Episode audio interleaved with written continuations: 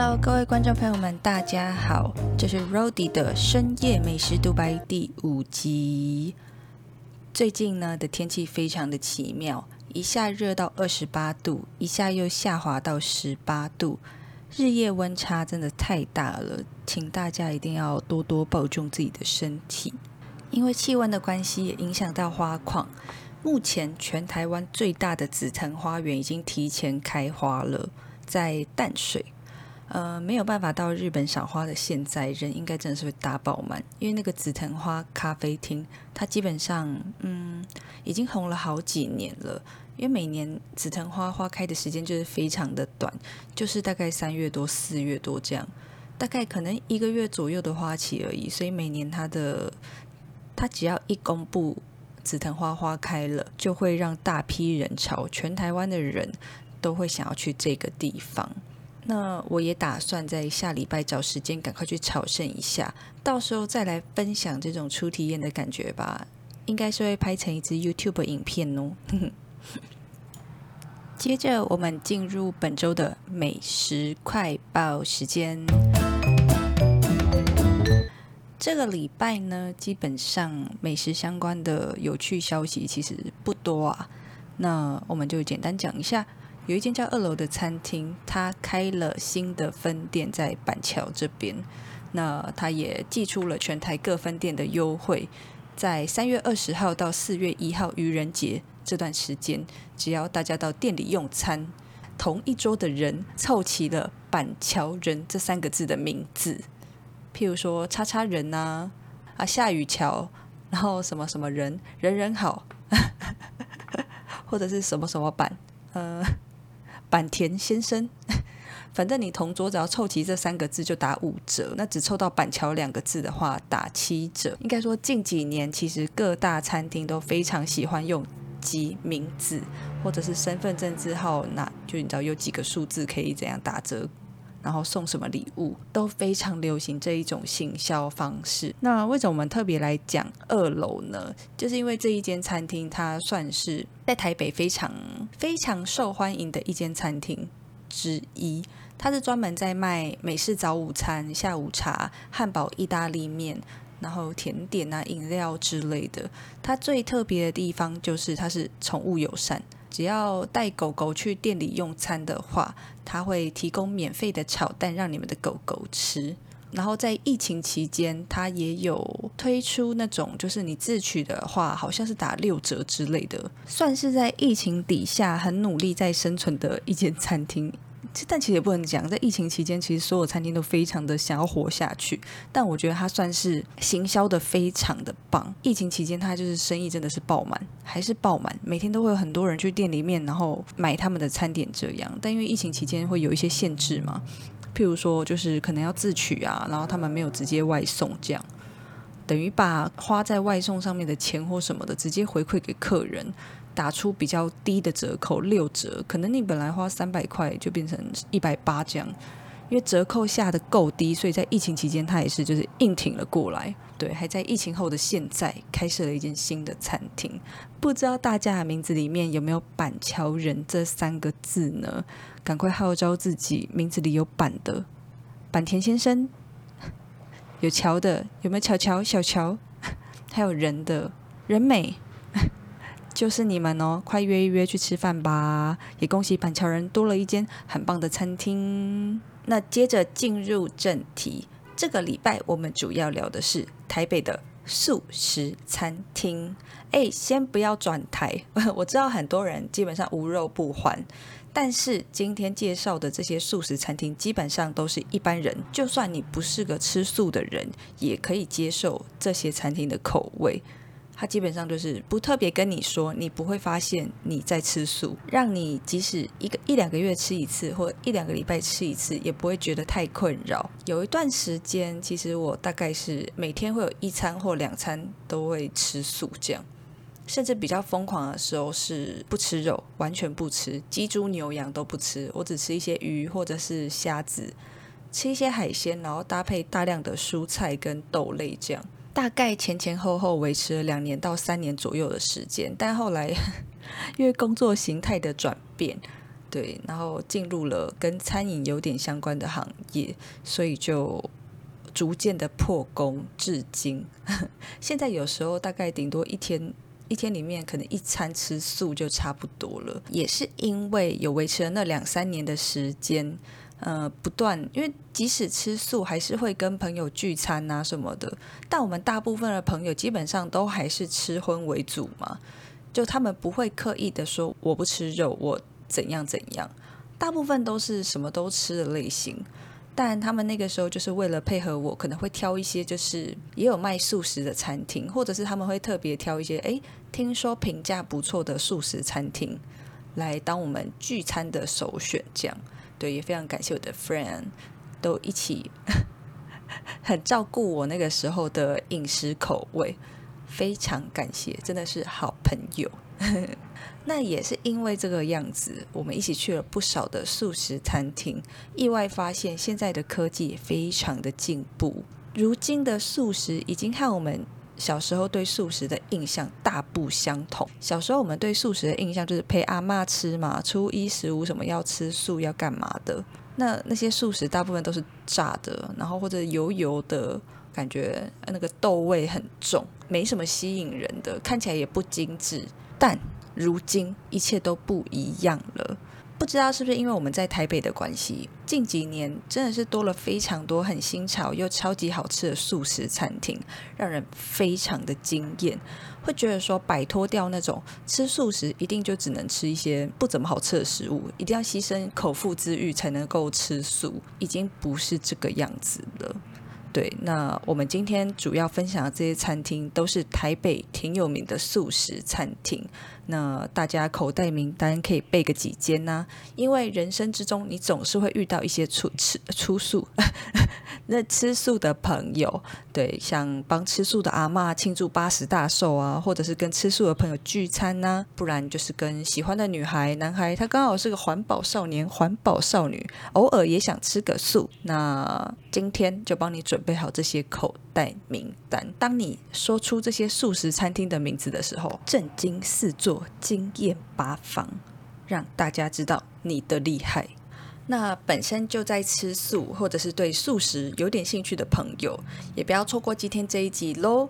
我们整理了港式饮茶，还有美式汉堡，还有台式王美风卤味，甚至素食专门的热炒店，这些都可以任君挑选哦。第一间是台北素食界的老品牌养。新茶楼，帮我下个鼓掌的声音。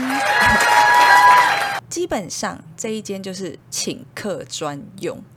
呃，如果你有一些外国朋友，或者是一些吃素的朋友，然后他是对你来讲蛮重要的，你需要带他去一些比较体面或者是价位比较高一点点的餐厅，表达对他的欢迎或者感谢之意，那么就非常的适合来养心茶楼。因为养心茶楼，它基本上算是台北的素食老品牌了啦，开幕至今九年了。它的主厨过去也曾经是饭店的主厨，这样基本上餐点的口味啊什么的都是不容置喙的呢，绝对是赞赞赞，给他三个赞。听他的名字，大家应该多多少少可以猜出来他是卖什么的，他就是港式饮茶啦，主要就是港式，没有错的啦。那么他在去年底还得到了号称为台湾舒适版米其林风舒食 FVT 评鉴指南的二星，你可以把它想象成它是一间素食米其林二星级餐厅。那基本上它就算是口味上获得了不错的认可。我个人是觉得养心茶楼非常适合宴请长辈，嗯，有一点点年纪的人，我觉得会对他非常喜欢，或者是喜欢。本身就喜欢吃港式饮茶的人，应该也会非常喜欢这一间。我第一次吃养心茶楼的时候，是和朋友聚餐，大概是在五六年前吧。我第一次去吃，哦，那个时候第一次吃的时候超级惊艳。我跟三个朋友，我们总共四个人，点了一份套餐，记得套餐好像是两两千多块还是三千块左右，然后非常的澎湃。就是从前菜呀到主菜呀，还有汤品啊、甜点啊、茶啊，全部都有。因为那是我第一次吃，我们就点了一个什么东西都吃得到的餐点。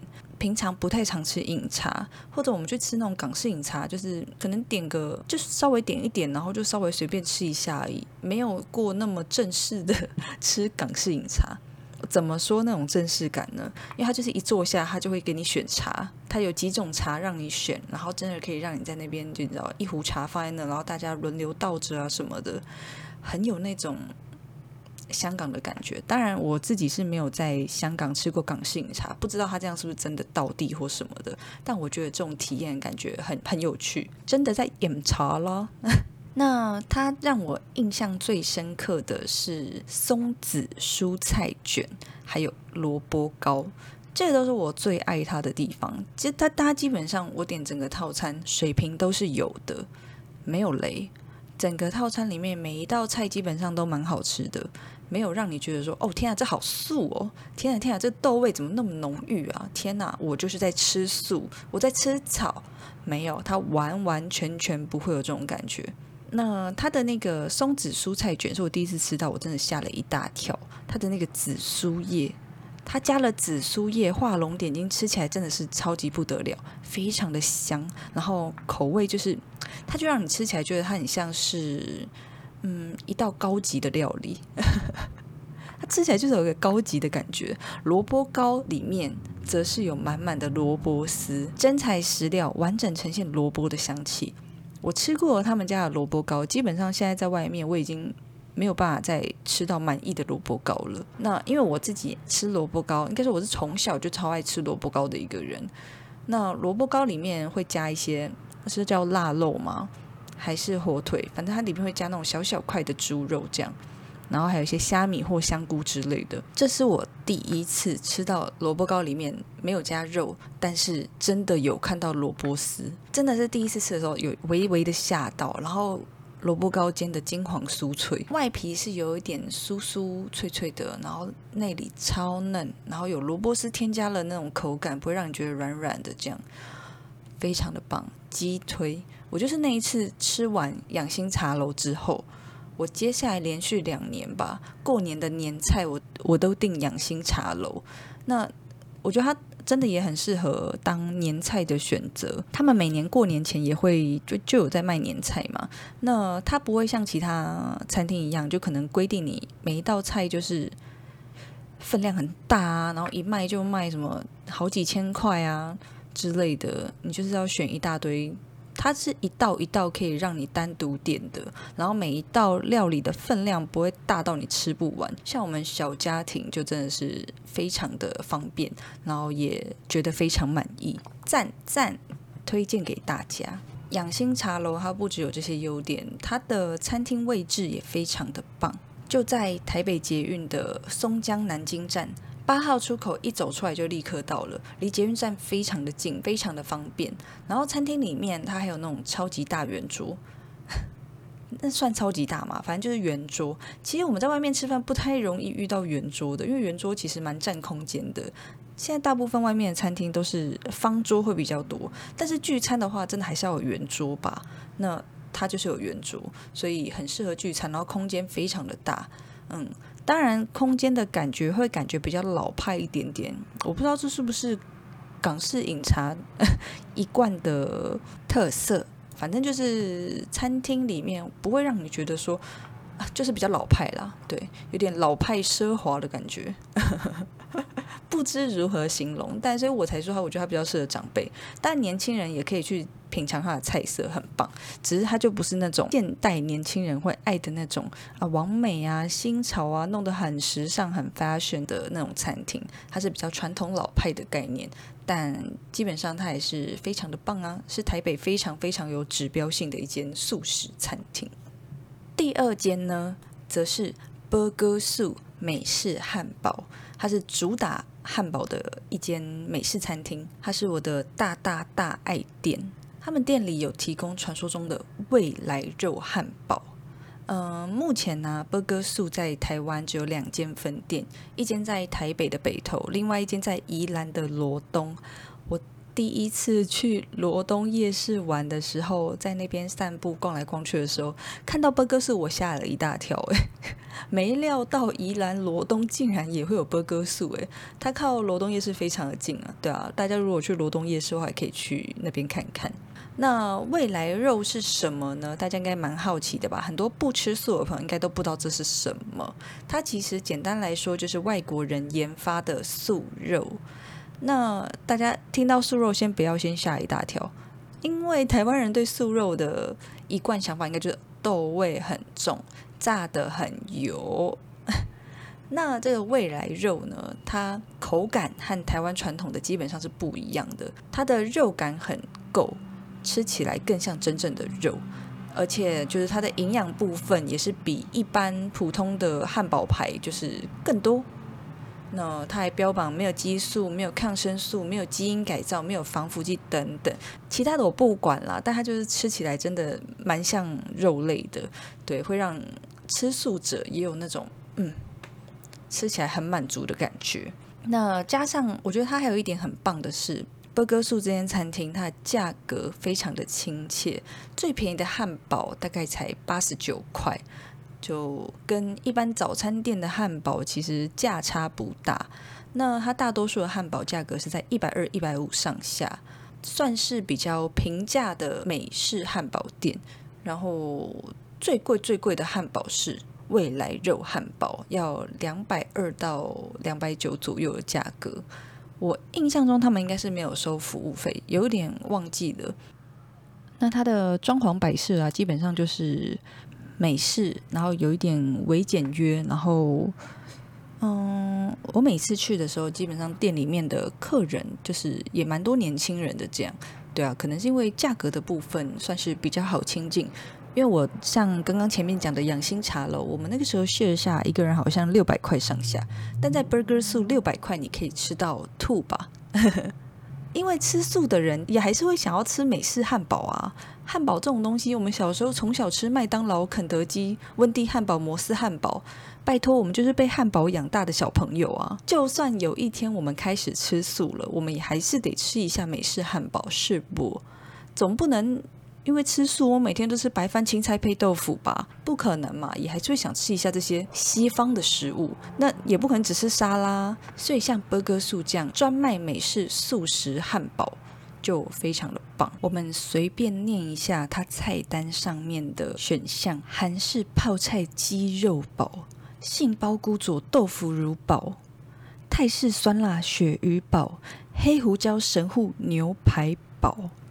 他甚至还有做那种双拼汉堡，一次拼两种，譬如说酸辣鸡排配上尾鱼堡，然后或者是泡菜猪排配上鸡肉堡。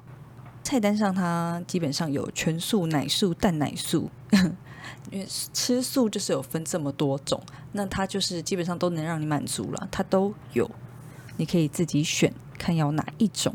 那它除了一般的汉堡、美式汉堡以外，它还有潜艇堡、五谷杂粮潜艇堡。另外还有提供一些沙拉、炸物拼盘那类的东西，还有各种饮料，非常多饮料。那有点悲伤的就是，他本来在芝山站开了一间，我只去光顾了一次，在疫情期间，结果后来就倒了。唉，今天在做功课的时候，我就发现哦，真的很多，应该说去年就很多餐厅有受到疫情的影响，纷纷倒闭。那素食基本上经营又更困难了，因为在台湾吃素的人始终是没有吃荤的人人那么多嘛，所以就蛮可惜的。有一些做素食但做这么好吃的，甚至口味是吊打很多荤食餐厅的，就是会觉得非常的可惜啦。因为其实我们像我们这种单纯爱吃的人，就也不会管那个食物到底是荤的还是素的啊，反正好吃的都给我上来就对了。也希望这些素食餐厅能够加油，也希望能够让更多人认识这些素食餐厅，因为它也成为一些饮食选择嘛。你不用特别想说它是一间哦没有卖肉的餐厅，好像好奇怪哦，不吃肉这样很不饱诶，怎样怎样的。那事实上，这些餐厅他们的餐点都会加很足够的豆类之类的，让你能够获得一些饱足感。希望大家透过今天这一集，也可以。多认识一下这些很棒的餐厅，无分荤素。那今天刚好这一集是介绍素的，提供大家另外一种选择。有的时候吃肉吃太多，觉得很负担不舒服的时候，也可以偶尔一餐就是替换成素食，但又不用太委屈自己的胃。那今天这些餐厅基本上都还是能让你得到很大的满足，因为它真的是挺好吃的。奇怪，我感觉这段像在做 ending 哎，但是我还有一间餐厅要跟大家介绍。这间餐厅是去年哎，大概是去年这个时间呢，去年二三月的时候开幕。如果我没有记错的话，如果有讲错的话，你们再在下面留言就是纠正我。OK，谢谢。这间餐厅叫做炒炒素食热炒，它就是专门卖素食的热炒店。它开在东区，很酷的地方是它。店里面大部分的料理全部都可以做克制化，因为吃素有分很多种嘛。我应该讲的白话一点，有的不吃蛋，有的不吃奶，有的不吃五星，然后不吃洋葱，不吃啥的，各种细节其实分得非常的细。那大家其实都会很介意吃到就是自己不爱吃或不能吃的东西。那这间炒炒它就是非常的棒，在这一点，它全部都可以克制化。你在点餐勾选菜色的时候，你都可以。选说我要不要蛋，要不要奶，要不要什么，要不要什么，有没有五星啊什么的，全部都可以帮你准备的好好的。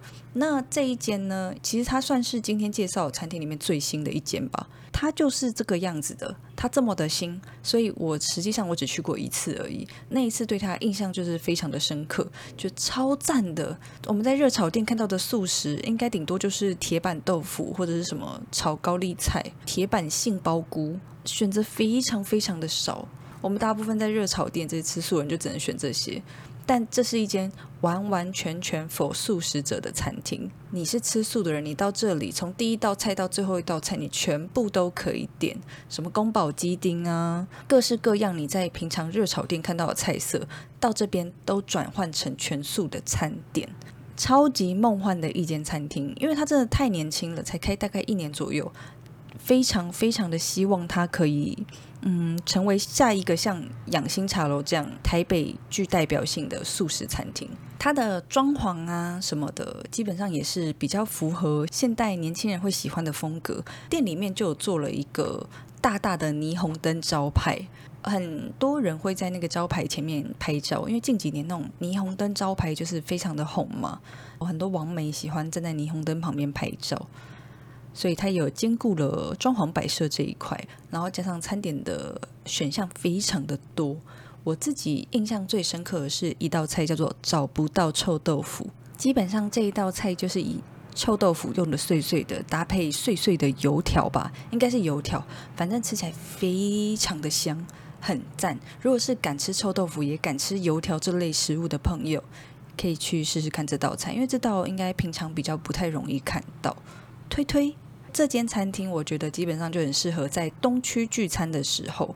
对，当我们在东区的时候，有朋友吃素的需求，就很适合到这间餐厅。推荐给就是热爱去东区的人。那我们今天总共介绍这四间素食餐厅给大家做选择。以后呢，就是当你不想要吃肉的时候，或者是你在接待一些吃素的朋友的时候，也可以一起享用好吃的东西哦，不用一起委屈彼此的胃，也能好好吃饭。如果喜欢这一集节目的话，请帮我留下五星好评，还有多多留言，让我知道你的想法哦。那我们就到这边结束，大家下周见，拜拜。